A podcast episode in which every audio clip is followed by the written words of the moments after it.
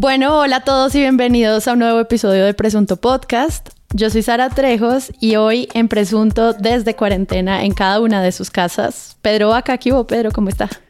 Hola Sara, bueno, gracias como siempre por la invitación. Lo veo muy intrépido explorando fondos de, Zoom.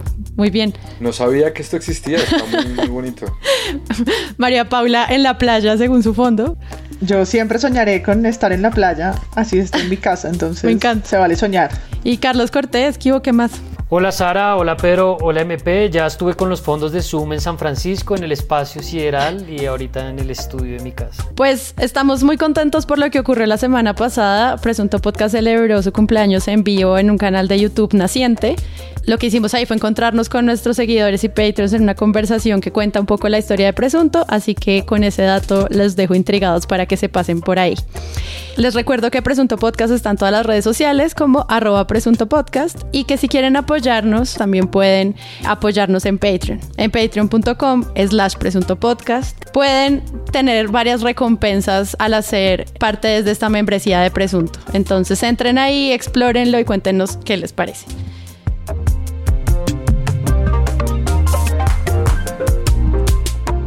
Bueno, hoy tenemos un episodio muy interesante que sobre todo atraviesa varias narrativas interesantes del el cubrimiento de coronavirus en el país y tiene que ver precisamente con la forma en la que estamos construyendo estos espacios comunes que logran agrupar no solamente como a las poblaciones vulnerables que ya las cubrimos en un episodio anterior, sino también quiénes son los médicos y cómo estamos cubriendo a la población médica. Entonces, esto pasa por varias etapas. Nosotros habíamos visto, por ejemplo, que había pasado con las portadas de Time, con las portadas en Estados Unidos, donde se retrataba el trabajo de los médicos reconociendo la labor tan importante que están cumpliendo en esta pandemia y al mismo tiempo estaban ocurriendo cosas en ese momento, por ejemplo con Revista Semana y una portada del presidente. Quiero que empecemos por ahí, como cuáles son esas narrativas iniciales con las que estamos cubriendo el tema del sector médico y cuáles son esos primeros, digamos, retos a los que nos enfrentamos y cómo están migrando constantemente hacia muchísimos otros valores frente a ellos. Para empezar, hay que decir que muchos de los, de los enfoques y las narrativas que estamos viendo alrededor del cubrimiento de la pandemia y específicamente del rol de los médicos no son propios de los medios de comunicación. Nosotros los terminamos adoptando y de alguna forma se termina hablando de eso, pero viene, vienen de unos lugares pues que por supuesto están definidos por los gobiernos, por los organismos multilaterales, pero también por los mismos científicos que han estado encargados pues de guiar a los gobiernos alrededor de, de la pandemia. Entonces tenemos como dos cosas muy fuertes. Una es la idea de la guerra, que tenemos un enemigo, y esto pues uno, uno puede criticar que los medios de comunicación lo estén usando, pero de todas maneras, si ustedes ven lo que dice, por ejemplo, eh, Anthony Fauci en Estados Unidos o algunos científicos en Europa, lo llegan a definir de esa manera. Dicen como esto es una situación de guerra, estamos combatiendo a un enemigo e incluso desde la perspectiva económica estamos hablando de un enemigo y estamos hablando de una guerra. Hay una economía de guerra. Y uno puede analizar eso, como creo que podemos dejarlo para ahorita, cómo eso se puede adaptar o qué se puede decir de que esto se esté usando en el contexto de Colombia que está en una situación de pre-post meta para conflicto armado, pero es algo que no viene necesariamente desde los periodistas. Y si ustedes se fijan, Donald Trump lo está usando ahorita como el silent enemy, el enemigo silencioso. El otro tema que me parece que da para un desarrollo más largo y sí creo que hay un rol más crítico para aplicarle a los periodistas y a los medios es el de los médicos como héroes, pero entonces no es independiente. Si estamos hablando de que estamos peleando una guerra, pues tenemos unos héroes que son los médicos. Y eso, por supuesto, para solamente dejar enunciada la crítica, en mi opinión, lo que más genera problema es que invisibiliza realmente lo que ellos están haciendo en el frente de batalla, entre comillas, pues, si vamos a hablar de esa, de esa metáfora. Yo empezaría por ahí. María Paula. Aquí desde mi playa.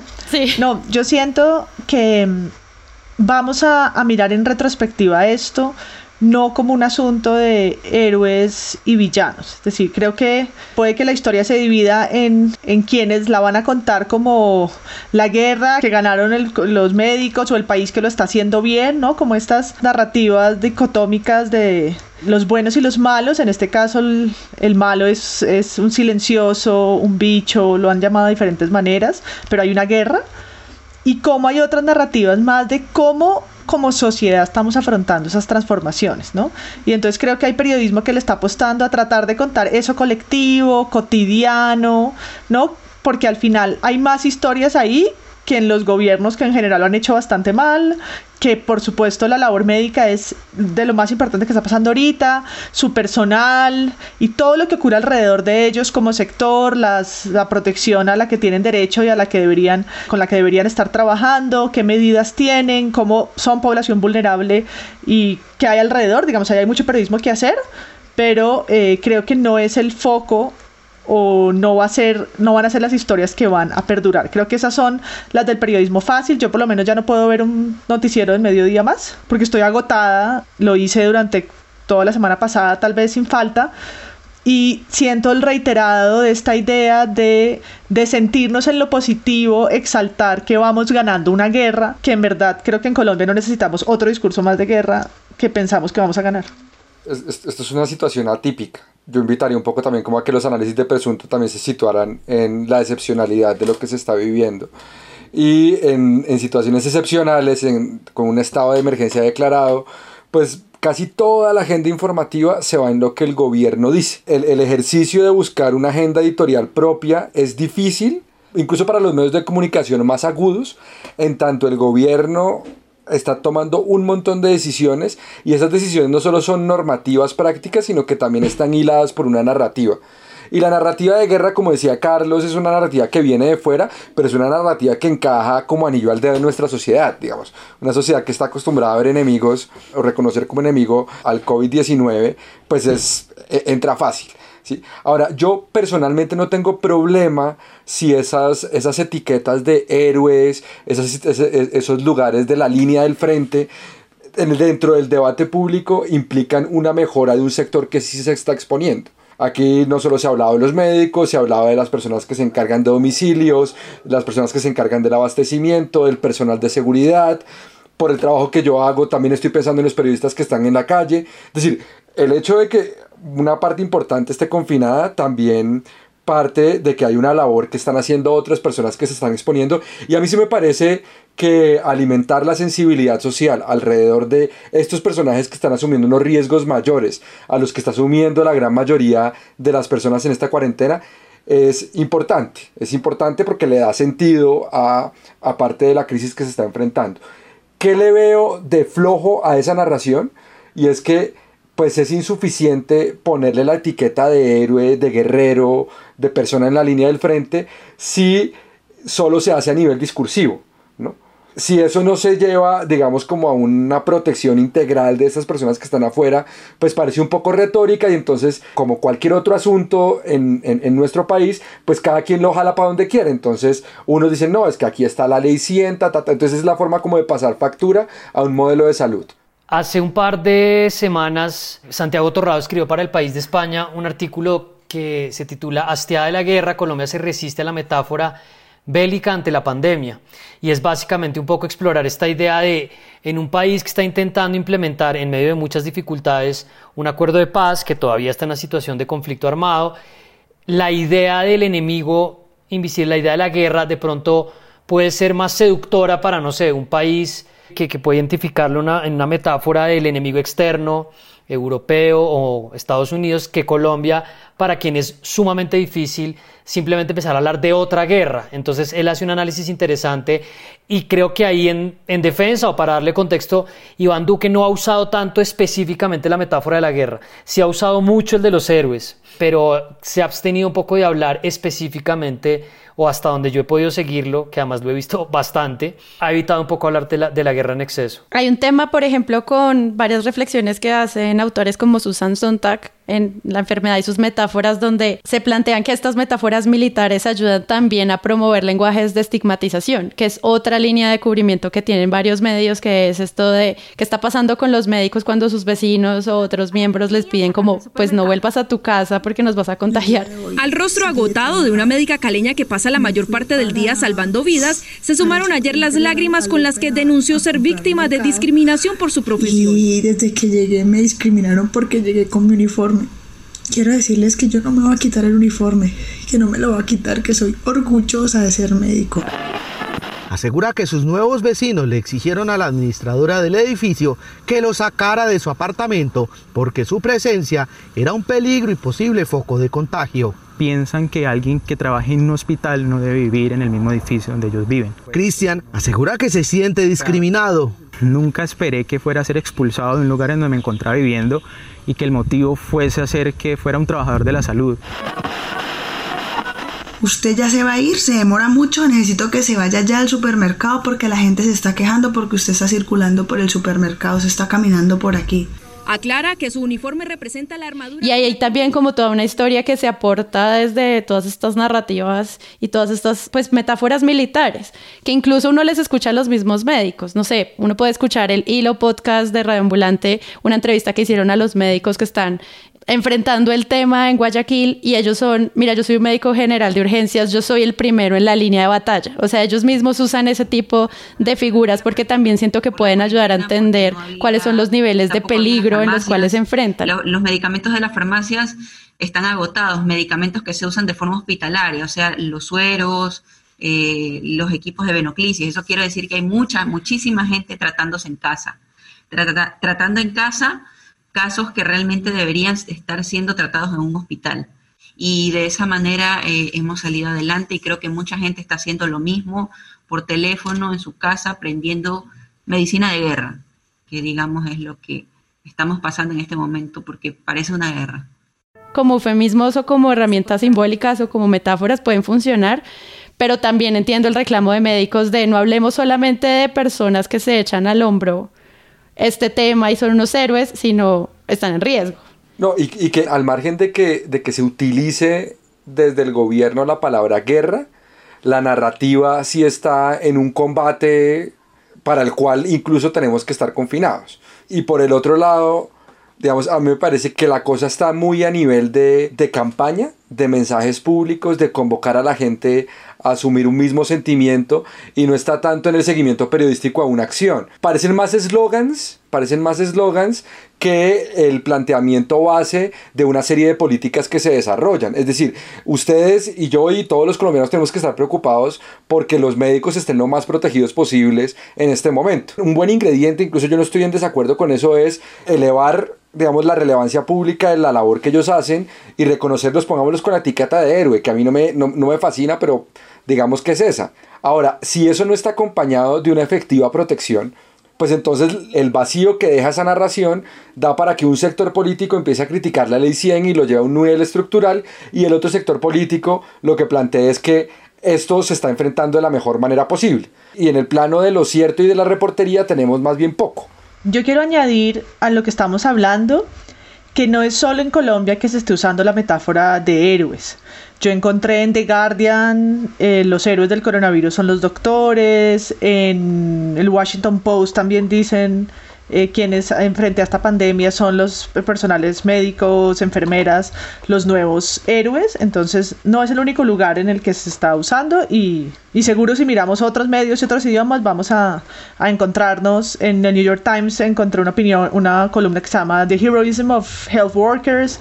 ¿no? Entonces hay como una tendencia, podríamos decir, en utilizar esa metáfora. Yo estoy con con quien citaba Carlos en que por supuesto, aunque sea una tendencia mundial, hay contextos en donde usarla puede tener más cabida y siempre va a ser así, ¿no? Como las metáforas y los adjetivos que se usan pues va a depender en dónde tienen cabida y en dónde no.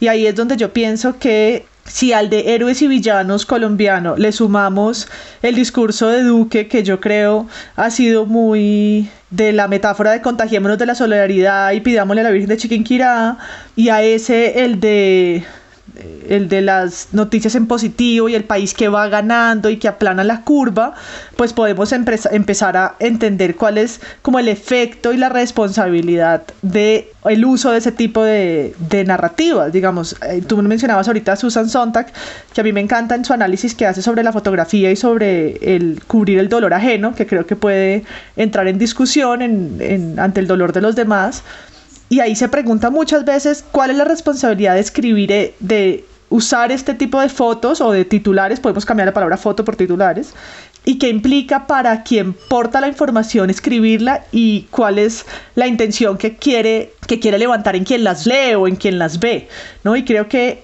preguntarnos, bueno, ¿de qué nos sirve poner al personal médico de héroe? En un debate de la ley 100, interesante perspectiva, pero de la narrativa de héroes y villanos, que queda como información válida, pública, de interés para tratar de entender o dar marcos de interpretación a lo que está pasando, que creo que es al final lo que el periodismo está llamado a hacer. Claro, y es que ahí hay un tema de lo que tú dices y es como todas estas historias de cómo se construye el enemigo es, pues para que tenemos un Estado, digamos, como figura geopolítica, si no es para que nos cuide. Entonces, como que en esa misma historia a los políticos les sirve, como dice Pedro, pero pues se construye desde los medios. O sea, Semana, me acuerdo en su edición como de hace unas cuatro semanas. Es una foto gigante del presidente con un tapabocas y dice, el presidente Duque define su legado. O sea, hay una apuesta también como del posicionamiento de quién nos está defendiendo. No solamente los héroes que son estos soldados en contra del virus, sino cómo ganar esta guerra gracias a, pues, como a lo que se está ocurriendo desde el Ejecutivo. Y eso pues lo hacen los medios y pues hay que ver la gente si se cree, si se siente confiada o no frente a eso. Cuéntenos, William, ¿usted cómo narraría ese partido de Colombia contra el COVID-19 y cómo narraría usted ese gol que Colombia le tiene que meter al COVID-19? Procedente de China intenta atacar el COVID con el número 19 en la espalda. Atención que está metiéndose en terreno de Colombia. Ataca por todas las puntas. Parece imparable el COVID. Atención que Colombia se está defendiendo por todas las puntas también. Con solidaridad, con unión. No hay abrazos, no hay besos, pero hay mucho deseo de ganar, de imponerse. Viene la selección Colombia de contraataque. Arrancan los colombianos. Los colombianos vienen, encuentran por dónde meterse. Viene el disparo al marco. Se defiende China con el coronavirus, pero no puede porque Colombia lo supera y le hace el gol.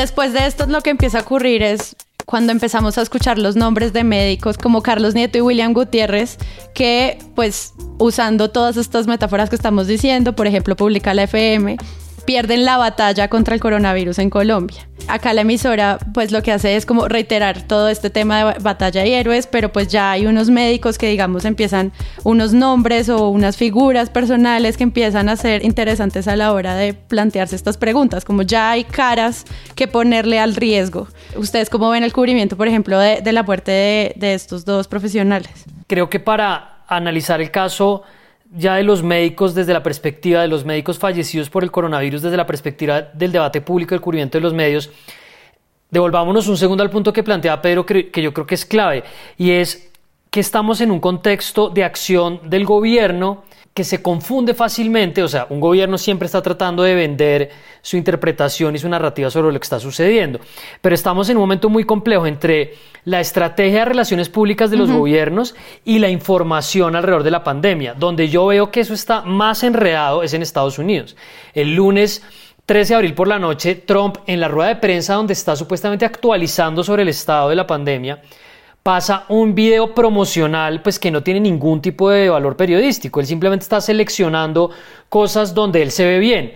Entonces, los gobiernos cuentan con una ventaja de entrada y es que en general la sociedad civil, la oposición y las instituciones del país van a apoyar la respuesta porque quieren que salgamos de esto y, y no es no es tan fácil salir a criticar al gobierno. Es discordante, tanto así que alrededor de unas de las medidas que tomó Duque eh, lo llamó Petro, Fajardo le dijo que muy bien, con Claudia López se la pasa entre sí pero no, pero sí pero no, pero en general los gobiernos gozan como de un compás de espera. Y eso se vuelve muy complejo en términos de esto es propaganda o esto es información? Porque en últimas lo que, la, lo que necesita en este momento la pandemia es como que la gente entienda qué es lo que está pasando. Y eso conecta... O simple difusión. Claro, con difusión. Y, y eso conecta con lo que pasó con, con la muerte de William Gutiérrez y de Carlos Nieto, porque entonces tenemos un poco la idea de los héroes, y los héroes es como, es el desarrollo de un, de un, de un framing que el gobierno propone y es, tenemos un enemigo externo. Claro. ¿De qué nos sirve hablar de que tenemos un enemigo externo? Porque permite unirnos internamente. Entonces, si, si esa narrativa se consume solamente en ese nivel, el enemigo externo mató a dos médicos. El problema es que es muy fácil o es obvio que apenas empecemos a hablar de que murieron de héroes, decimos como, pero minuto, ¿cómo se murieron? Sí, claro, el virus, pero tienen protección, pero ¿cómo les están pagando? Pero ¿qué pasa con la ley 100? Y ahí es donde es inevitable que el debate se abra y los gobiernos no pueden esperar que nos quedemos simplemente hablando de que es que están muriendo héroes en el frente de batalla. Y yo quiero sumar ahí que, por ejemplo, Vox Media publicó un artículo que dice los trabajadores de los hospitales, de la salud, no son solo héroes, ¿no? Y hace una investigación sobre también el deficiente sistema de salud de Estados Unidos, en donde también están muy desamparados los trabajadores de los hospitales y de todos los centros de, salud. Entonces creo que hacia allá va. Yo estoy de acuerdo que la narrativa del héroe sirve para difuminar otros debates acerca de ese sector al que por supuesto le estamos poniendo la lupa, pero en, en, momentos de crisis, enaltecer esa figura puede ser también una forma de no, de no mostrar digamos, los problemas de, de, un sector al que, al que todos nos sentimos solidarios, pero al que no estamos investigando desde la crítica de la estructura, no de a ellos, sino de la, que, de la estructura que sufren ellos mismos. Razón Pública, por lo general, lo que hace es que invita a expertos de diferentes sectores a que opinen como sobre propia opinión. No es un reportaje, pero sí le dan la oportunidad a un doctor de la Universidad del Bosque de que escriba qué opinas sobre este tema y él habla en primera persona como en primera persona al plural como no somos héroes de guerra estos son los derechos y deberes de los trabajadores de salud en medio de la pandemia, que me parece interesante también como ese tipo de iniciativas en las cuales pues quienes hablan son los mismos médicos. Digamos, eso también puede generar algún otro tipo de empatías frente a este lenguaje y él al final dice como el sistema médico ha entendido que no somos dioses, sino trabajadores que se enferman y mueren como sus pacientes. Pues para tener una remuneración decente nos exige que seamos omnipresentes y trabajemos en dos o tres sitios simultáneamente. En resumen, pasamos de semidioses a individuos mortales y de expertos honorables a trabajadores asalariados por prestación de servicios. Ese tipo de cosas que las está planteando en este caso un doctor en un medio de comunicación, pues ayuda también como a ver esas preguntas que nosotros quisiéramos que en algún momento empezaran a desarrollarse en los medios sobre pues esta, no sé, momento estructural en el cual está pues ocurriendo el cubrimiento de esta población. No sé ustedes cómo lo ven, si ustedes creen que esto va a seguir así o va a cambiar o digamos, si no hay pandemia, este gremio no sale. Yo creo que aquí hay una combinación como de declaración-acción. Entonces, en el plano declarativo y de, digamos, de, de las intenciones y la sensibilidad que pueda tener, digamos, yo creo que uno no puede opinar mucho. Uno sí puede, de alguna manera, reclamar acción estatal sobre ya las condiciones en las que está trabajando el personal de salud. Y, ahí yo creo que los medios de comunicación, por ejemplo, han dado voces a asociaciones médicas que se han quejado de que no cuentan con medidas de protección. Yo creo que, creo que los medios han sido una vitrina para que los médicos puedan hacerle saber al país que sí, muy bonito, los aplausos, trata, pero que no hay una infraestructura y no hay un despliegue proporcional. Es un héroe sin capa, un héroe sin, sin traje o que esos trajes no están llegando a tiempo y eso, digamos, se vuelve una, una narración dramática si uno lo pone a nivel regional. Pero, digamos, frente a, la muerte de, de, estos dos médicos, yo creo que toda crisis tiene sus hitos. Ustedes recordarán cuando fue el caso de la, de la joven que vino de España a Cali y murió su mamá. ¿No? Y también del caso de Cartagena, digamos, del taxista, ¿no? Es decir, cuando recién estábamos empezando a tener los primeros casos, la narración del caso marca un hito. Entonces ahorita tenemos el hito de los primeros médicos que mueren por, por, por, esta pandemia. Yo, y lo he hablado con algunos de ustedes, yo pienso todos los días y espero que nunca llegue el día del primer periodista contagiado. Pero claro, veo lo que está pasando en Ecuador, veo lo que está pasando en República Dominicana, lo que ha pasado en otros países, y digo, es muy probable que esto pase. Es algo que está dentro del margen de las probabilidades de lo, de lo que estamos enfrentando. Entonces, yo sí creo que es un hito, pero es un hito que, que tiene que estar acompañado de un acompañamiento social genuino. Y yo creo que ahí es donde lo que Carlos en algún momento lanzó como propaganda, ¿no? O sea, o el, o el megáfono de lo institucional, no siempre es claro a la hora de, de, si se están tomando las acciones para que esta gente importante pues tenga todas las medidas. Es que no podemos sacar esto de contexto. Estamos grabando esto el martes 14. Volviendo a lo que tú preguntabas, Sara, de qué viene. Y estoy de acuerdo con Pedro en, estamos muy de acuerdo hoy, Pedro, no es, no es usual. En teoría tendríamos que estar más en desacuerdo.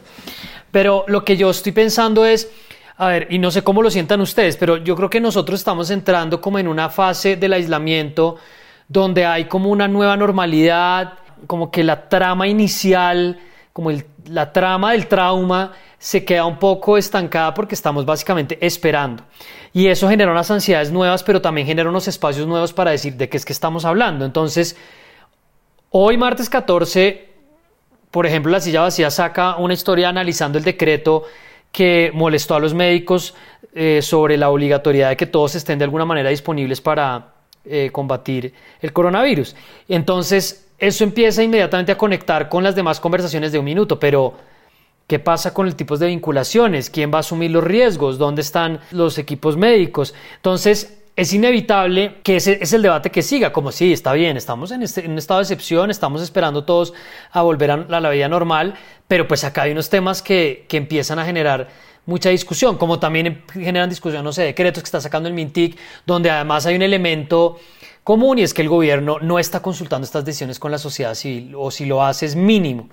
Entonces, para mí, ¿qué viene ahora? El problema es que si, si definitivamente van a seguir aumentando los casos, van a haber más médicos fallecidos, el coronavirus va a dejar expuesto el sistema de salud de una manera aún peor y esto nos va a volver a poner en el lugar del debate sobre la salud y sobre los problemas endémicos que tiene el sistema de salud. Y ahí yo creo que va a ser muy difícil escapar a unas conversaciones que en algún momento parecían muy lejanas como hay que reformar la ley 100. Yo no estoy diciendo que haya que reformarla, no me siento con la autoridad para decir si sí o si no. Pero creo que es inevitable que se abra el espacio y que estas mismas poblaciones digan, pues aprovechemos un poco para ver si nos mejoran las condiciones. Eh, que es que incluso estaban diciendo que se iban a paro, es que incluso estaban diciendo que se podían llegar a ir a paro. Sí, hay algo que me acuerda, eso que acabas de decir de justo el último podcast que publicó La Silla Vacía, que se llama La tensa calma de los médicos mientras revienta el COVID, que publicaron el 12 de abril y es una conversación que tiene un periodista de la silla con médicos y el director del Hospital San Ignacio en Bogotá. Y hay como una pregunta que él dice como pues básicamente nos tienen que pagar un montón de deuda más lo que se viene y para poder mantener como lo mínimo que lo, con lo cual podamos nosotros también pues enfrentarnos al COVID. Y siento que hay una oportunidad ahí para que quede esa pregunta en el aire, pues porque por el momento es esa, pero luego creo que las investigaciones en términos de cuál es toda la plata que le debe el Estado al sector médico y cómo, de qué manera se puede pagar, pueden ser preguntas interesantes que puedan estar ocurriendo más adelante. Al final esto, esto es una carrera contra el tiempo que nos pilla con el vehículo que tenemos y Colombia no tiene un Lamborghini. Es decir, aquí se, también se está desnudando el tipo de máquina del sistema de salud que tenemos y en el cual estamos poniendo buena parte de las expectativas, por lo menos para el manejo de esta crisis. Y ya que ustedes han estado como citando gente, hay un texto muy bonito de Amartya Sen sobre la libertad de prensa. que habla precisamente. Ya que ustedes están citando por ahí nombres, ya que ustedes están aquí jugando a los expertos. Lo siento. Ah, pues listo, yo también les cito unas cuantas cosas. Sara, Sara empezó. Sara empezó. No, pero me, parece que puede llegar a ser inspiradora. Es decir, de alguna manera habla de, la labor de la prensa como, como un espacio de, de expresión para los marginales y desfavorecidos. Y ahí habla de los momentos de crisis y dice que siempre que haya crisis, cuando, la, cuando esa crisis tiene una crítica pública, las cosas mejoran. Es decir, yo, yo creo que valdría la pena que el debate público de los medios, y aquí a lo mejor puedo ser un poco iluso, aumente su nivel de agudeza con respecto al gobierno, porque creo que le puede hacer bien hasta el propio gobierno. ¿no? Yo creo que esto es un partido, en, o sea, no estamos en el pitazo inicial, pero ya pasaron por lo menos 10 minutos del primer tiempo y ya hay algunas medidas que toca empezar a evaluar. Yo, por ejemplo, vi una entrevista que hizo Caracol, eh, Caracol, eh, Noticias Caracol, donde de alguna manera también hacían preguntas de, bueno, y estos créditos que están dando los empresarios y los de las medianas y pequeñas empresas están, están quejándose de que no están llegando y que el Fondo Nacional de Garantía solo cubre este un porcentaje, entonces al final son unos créditos que pues tiene una capacidad de inyectar capital a, algunos sectores, pero no, pero a algunos sectores que también puedan brindar un respaldo en garantías a crédito, ¿no? Entonces, aquí el impulsar las, la, la, mirada crítica de los medios a esas medidas, porque no estamos en el momento en el que el gobierno nos dice, estamos ante una crisis y vamos a tomar medidas. No, ya, ya se han tomado algunas medidas y estamos a buen término de evaluar periodísticamente la efectividad de esas medidas. Lo que decía María Paula también, de cómo todo este teletrabajo también nos hace pensar también en sectores educativos, en la pandemia nos hace pensar en el sector salud, nos hace pensar en el sector movilidad, en el sector construcción, como que son preguntas que al romper la cotidianidad de la gente, pues empiezan a llamar la atención y pues supongo que los medios también van a empezar a preguntarse sobre eso, sobre todo cuando termine la cuarentena obligatoria y empecemos a, evaluar los sistemas de aislamiento. Y ya que Pedro citó a Marte Acer y nosotras nos pusimos a citar a Susan Sontag, pues el espectador se puso a citar a Fernando Vallejo.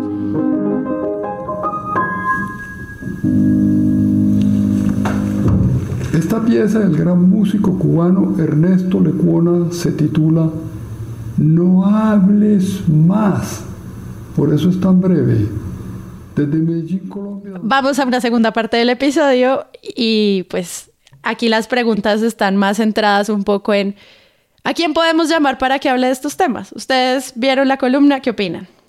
Yo he leído las columnas, incluso encontré la primera de casualidad en el espectador antes de que reventara eh, la discusión sobre su legitimidad y frente a lo que a las reacciones de su, de su última columna, van como cinco o seis tal vez, yo quiero decir dos cosas. Uno, yo estoy en parte de acuerdo con Fidel Cano, que dice que es una columna de opinión, o sea, aunque aparezcan novedades o en actualidad, yo creo que está señalada como opinión, dice arriba opinión y está escrita por Fernando Vallejo.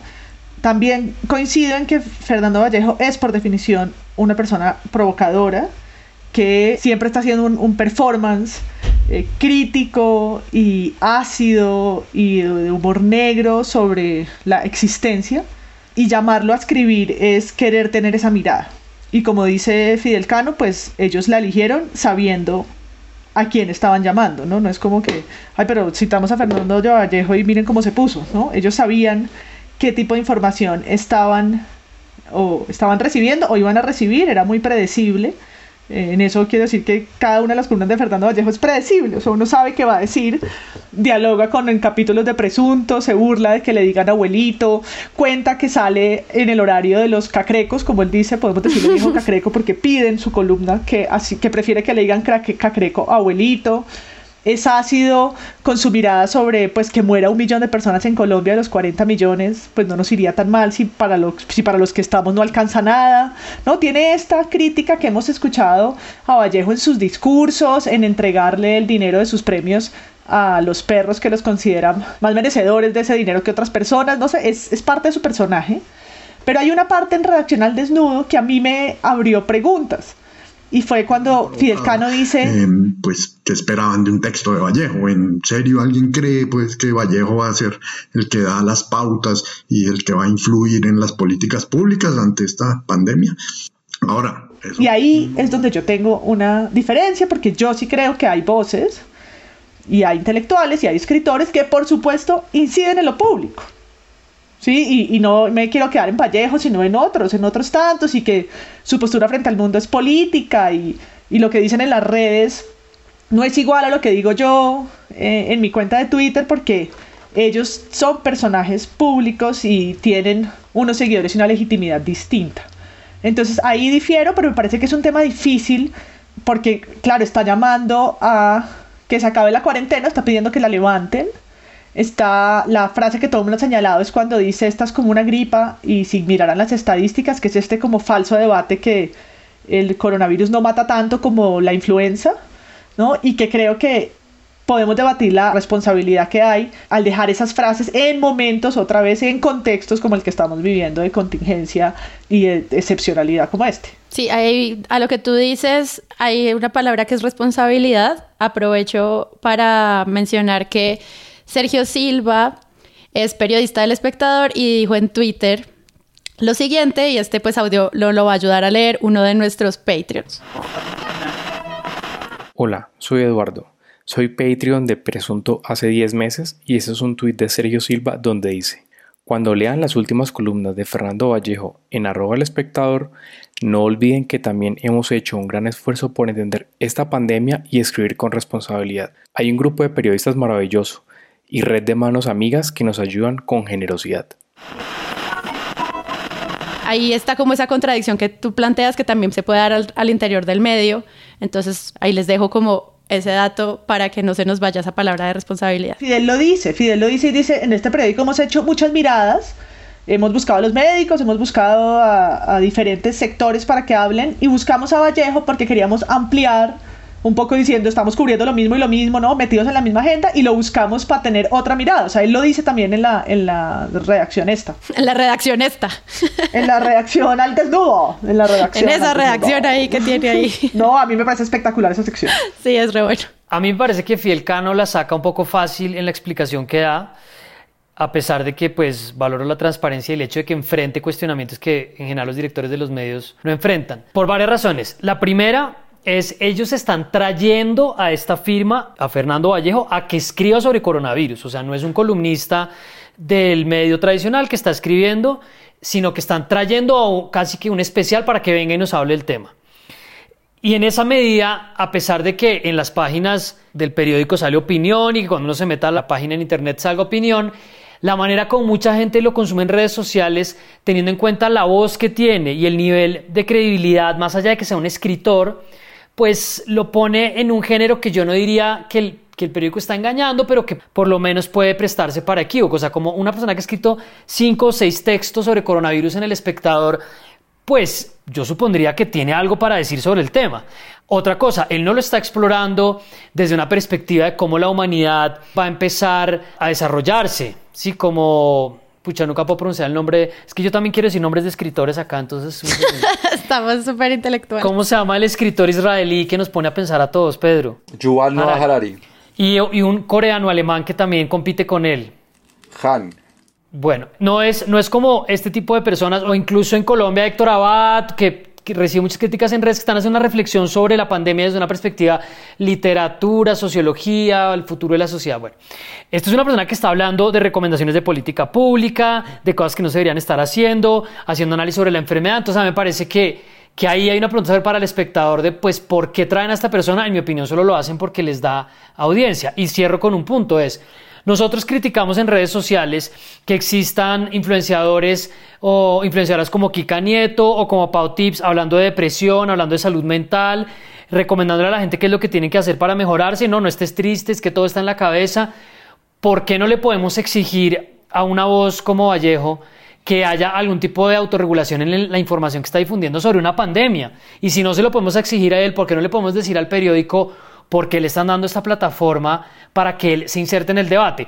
Más allá de eso, y aquí sí termino, creo que la gente comete un error básico en redes sociales que es a la hora de criticar el contenido de Vallejo, compartirlo. A la hora de decir que no está de acuerdo, ponerle el, spotlight. A la hora de decir que debería parar de escribir, darle un retweet. Y ahí creo que nos estamos equivocando todos dándole esa amplificación. En, en muchas ocasiones cuando los medios se ven sometidos a críticas del público, hay casi que un, una batería de argumentos de frases de cajón. Y a mí un poco lo que, lo, que me hace ruido de la respuesta del espectador es como decir, bueno, no, ustedes no entienden lo que es el periodismo, les voy a explicar. ¿sí? Hay una sección que se llama opinión, hay una sección que se llama información, esto es claramente una opinión, entonces vengan y les doy una clase de cómo es el periodismo. ¿sí? Y eso, digamos, es un, un lugar que, que, muchos hemos ocupado, pero yo creo que la reflexión hoy en día está en que no necesariamente esas reglas en las que funciona el periodismo es la forma como la gente consume información. Cuando yo tengo cualquier contenido con un cabezote que dice el espectador o donde se está endosando la marca de un medio de comunicación, yo creo que eso es un contenido distinto a el discurso gángster en redes sociales. Y eso es algo que cada vez se va agudizando y es un reto más grande.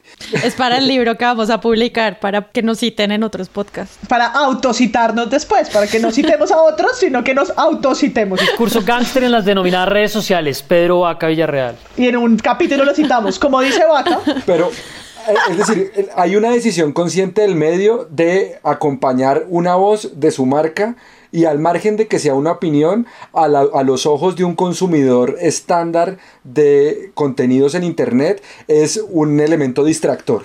¿No? Y yo creo que ahí no basta, o el, o el periodismo no, no, ya no le basta el argumento de decir, ve a la sección de opinión, sino yo asumo una responsabilidad editorial. Y ahí es donde está, me parece, la parte interesante de la reflexión de Fidel, y es que al final él hace una un acto de responsabilidad, que ya es bastante un poco para lo que suelen responder las cabezas de los medios de comunicación en, en Colombia. Ahora, lo siguiente, o sea, la siguiente idea es como, pues de alguna manera esto es tan monotema y es tan abrumante que a veces voces que se salgan del cajón no, no, cumplen tanto una labor informativa ni de promover el debate público, yo creo que eso ya se encasilla más en el entretenimiento. Y es un entretenimiento, digamos, para un sector, para un nicho muy particular. Y al estar con la marca del medio en general y ser orientado para un nicho tan particular, pues termina siendo un despropósito para la propia marca. Sea, yo creo que ni entretuvo, ni informó y en cambio lo que creo es que afecta unas credenciales de un medio que, por cierto, venía bastante bien en el cubrimiento. Es un medio que no tenía por qué lanzarse a la piscina del lenguaje gángster, porque otras partes de su contenido le daba credenciales para un cubrimiento mucho más mucho más decoroso, mucho más valioso en términos de promover el debate público. Claro, y más sobre todo con una columna que, por ejemplo, o sea, si alguien la lee y descontextualiza frases y las mueve como viralmente, eh, pues puede ser muy problemáticas en tanto parezca información.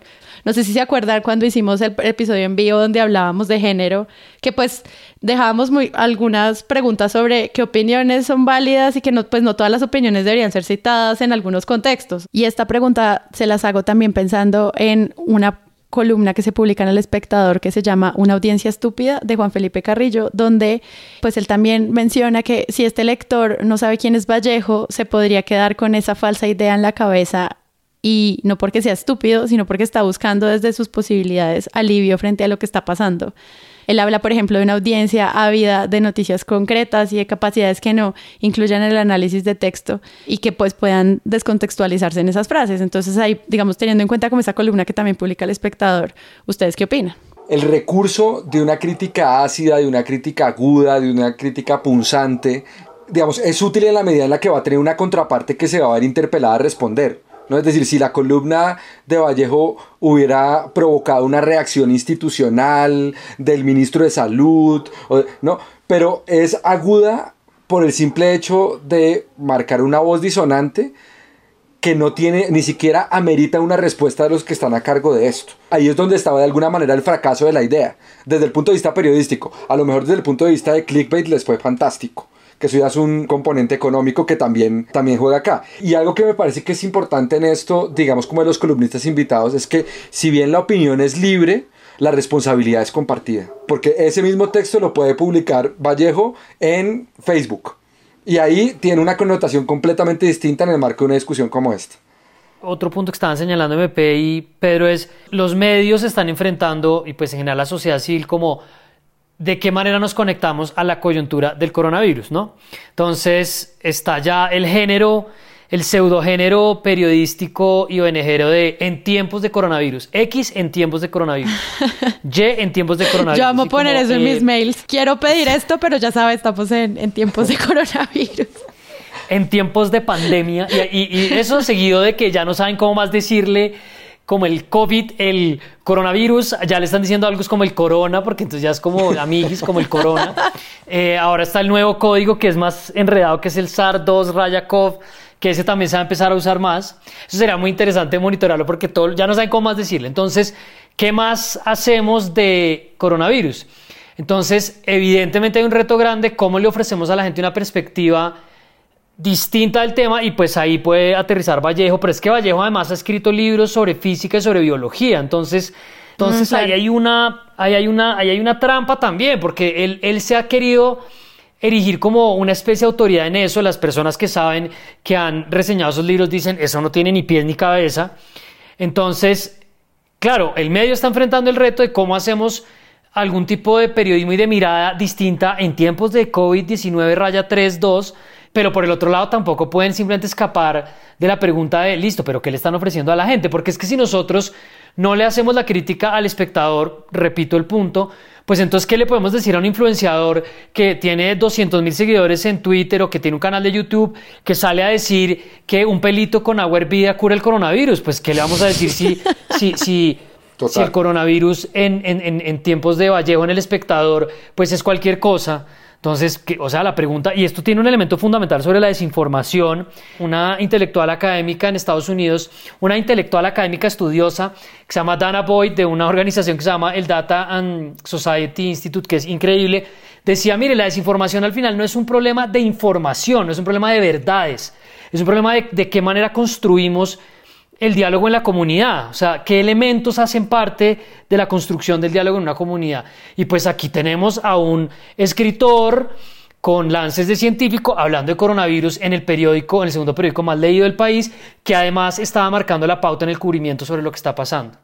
Me pregunto qué va a hacer el espectador, si va a continuar con las crónicas. Siento que no todas son iguales y por eso creo que la bomba estalló en la última, en donde se pone esta camiseta de la que hablaba Carlos, porque además Vallejo sí que le ha dado por hablar de biología en otros momentos de su vida, y de Darwin y de un montón de licencias que se ha dado eh, bastante dudosas, porque en las primeras era una crónica muy personal, en donde él contaba cómo iba al supermercado y hacía comparaciones en que estábamos confinados como Uribito, y no, que en verdad podemos debatir si el humor es bueno o no, o malo en este, en este momento frente a esas metáforas, porque estábamos usando también el análisis de la metáfora de, los héroes, ¿no? En, las primeras tres o cuatro eh, crónicas de Vallejo lo que hay es un montón de comparaciones de que el coronavirus logró lo que el acuerdo de paz no pudo, que fue que el ELN hiciera un cese unilateral del, del fuego, entonces ¿cómo no, iba a ser cómo no va a ser bueno el coronavirus si los cacrecos podemos ir a Carulla sin hacer fila a las 7 de la mañana y ¿no? E, este es el tono literal de lo que de lo que él escribió y creo que en ese momento pues siento yo muy personal que no ponían en riesgo el resto que estaba haciendo el espectador porque para mí eran realmente el testimonio de de Vallejo, el testimonio muy personal y cotidiano de cómo él estaba viviendo la cuarentena. Me hacía pensar que, que estaba en esa bolsa de lo testimonial, que le están pidiendo a varias personas que narren y que la gente lo está haciendo sobre todo en redes, y que aquí el espectador le estaba dando un espacio raro, ¿no? Por abrirle las páginas para que él las cuente ahí, pero que terminaron en esta quinta o sexta columna, ya no recuerdo, en donde ya él dice, se empieza a meter con las cifras, a jugar con esto de cuál es más letal, ¿no? Cuando ahí la opinión revienta y dice, ojo con quién lo está diciendo y cómo lo está diciendo, porque Claro, además es pues casi que cualquier frase de estas sacadas de, de contexto de su, de su columna son un disparate. ¿no? Porque además es una narrativa pues muy a su estilo, que si yo la saco no tiene sentido.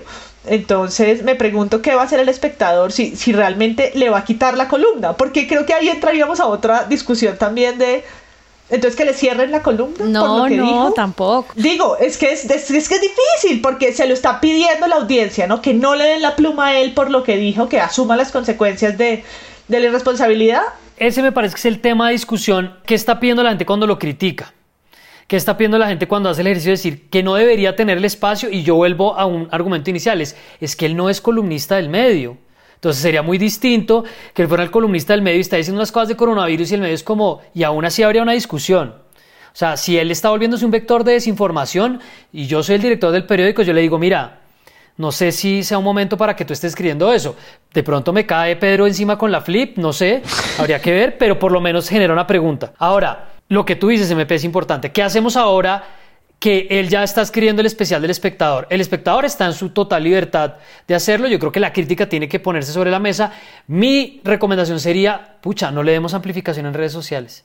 Y y, que él haga su perorata como si fuera el blog del, como dijo Pedro, el, periodismo gángster o el tuitero gángster y que ahí diga la, barbaridad que quiera y que se haga amigo de Gustavo Rugeles y que pronto se vuelva enviado especial de los irreverentes, una cosa por el estilo.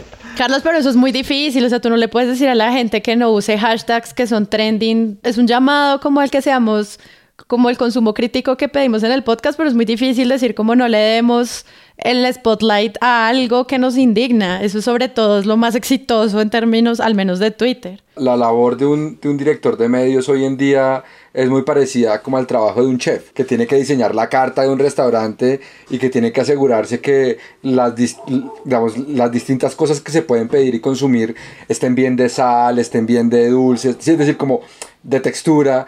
Y yo siento que aquí lo que puede haber es un, o, por lo menos como lo planteó el director del espectador, había una idea de variar la carta y se pasaron de picante, digamos. Y, y, ahí, y, y ahí que mantenemos el plato picante y que la gente se indigeste o tomamos decisiones de reformular el menú en el marco de una crisis donde es un reto de todos los medios de comunicación variar la carta, diversificarla, hacerla más saludable, hacerla balanceada y, creo que ahí ese es el dilema en el, en el que se debe estar. Es decir, espero que esto no se vuelva un caso para la flip, pero creo que siempre que uno trae un poco como el ingrediente de censura, uno lo tiene que poner y sopesar con el de criterio editorial. Y como lo decía Carlos, si estamos hablando no de, o sea, de una opinión libre que tiene un potencial de convertirse en un vector de desinformación y ese potencial es cierto y real porque está poniendo en cuestión planteamientos de alguna manera validados por la ciencia que se supone que tiene que ser un faro en la discusión pública en este momento, pues yo no sé hasta qué punto hay una equivocación editorial, pero no, no necesariamente quiere decir que Vallejo no pueda decir eso. Él, lo puede decir. Yo creo que la discusión acá está en si el medio de comunicación va a hacerle la bienvenida, a decir que esas voces son bienvenidas dentro de su marca. Si eso le suma a la apuesta de valor de contenido que quiere dar a una sociedad que está sedienta de consumir información. No, yo, yo no sé si, si decir esto que puede ser impopular a sus seguidores, pero cuando yo empecé a leer lo de Vallejo, pensaba en eh, los comentarios que ha hecho, por ejemplo, Carolina Sanín en Twitter a mí me parecen que, performáticamente pueden ser personajes similares, ¿no? Eh, Vallejo desde hace mucho más tiempo que Carolina, pero en ser ácidos, en ser críticos, en tener una mirada de humor negro tal. Y Carolina en Twitter ha dicho, solo en un mundo vegano nos vamos a salvar de pestes como esta, yo por eso soy vegana y esto no, no pasaría si no comiéramos animales, ¿no? Y ha estado un poco insistiendo en su, en su argumento del, del veganismo. Que pues si le vamos a poner el ojo científico, puede tampoco ser el discurso más válido, ¿no? Pero lo digo es porque Carolina está en Twitter haciéndolo y genera unas discusiones que son interesantes, pero hace poco descubrí que escribió una columna en Vice, entonces me dio mucha curiosidad saber qué de eso iba a saltar, digamos, ya a su análisis en un medio. Y para mi sorpresa, y es un texto muy interesante que recomiendo que lo lean, escribe sobre el coronavirus en estos análisis que son sobre el lenguaje, ¿no? Sobre cómo nombrar el coronavirus, qué va a ser, qué va a pasar, ¿no? Todo un análisis mucho más narrativo de lo que estamos contando o cómo estamos contando estos tiempos. Entonces, creo que ahí valdría la pena, pues Vallejo no está en Twitter, pero yo lo pensaba como el lugar de las vitrinas y el y donde se apuestan ciertas, volvamos a la metáfora, batallas lingüísticas o discursivas eh, y cuál es el lugar de cada una.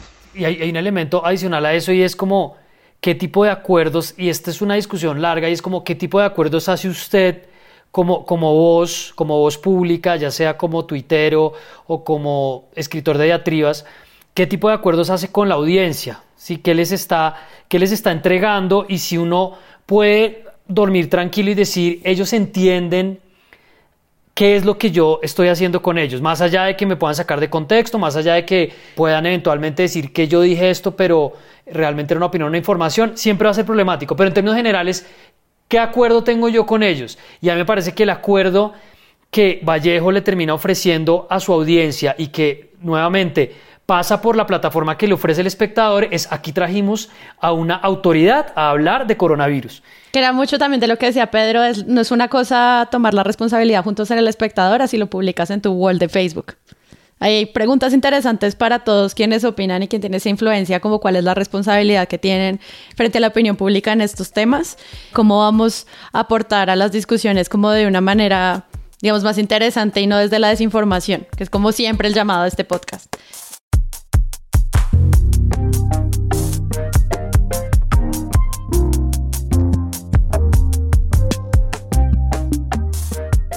Este fue el episodio número 62 de Presunto Podcast.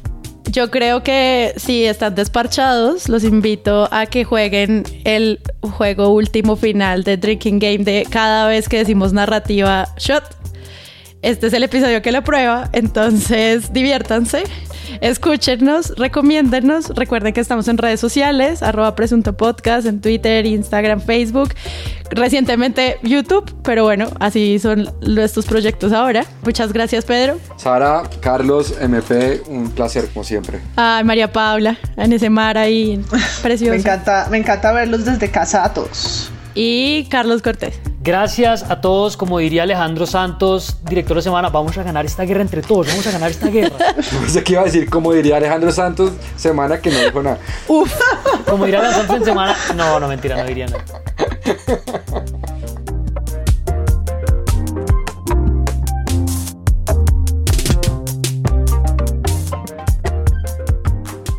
Presunto Podcast es un proyecto de Pedro Vaca, María Paula Martínez, Carlos Cortés, Santiago Rivas, Jonathan Bock y yo, Sara Trejos. Se produce con el apoyo del Oro Podcast, Maru Lombardo y Rodrigo Rodríguez, que nos ayudan en el proceso de investigación, preproducción y postproducción. Quiero darles las gracias a todos los Patreons que creen en este proyecto, que cada semana sale de la mano de ellos. Como pueden ver, pueden participar con nosotros, no solamente sugiriendo temas, sino también participando y sonando dentro del episodio. Entonces los invito a que visiten nuestra página y ahí van a poder encontrar todas las maneras en las que pueden escucharnos, recomendarnos, comentarnos y apoyarnos y la próxima semana otro nuevo episodio.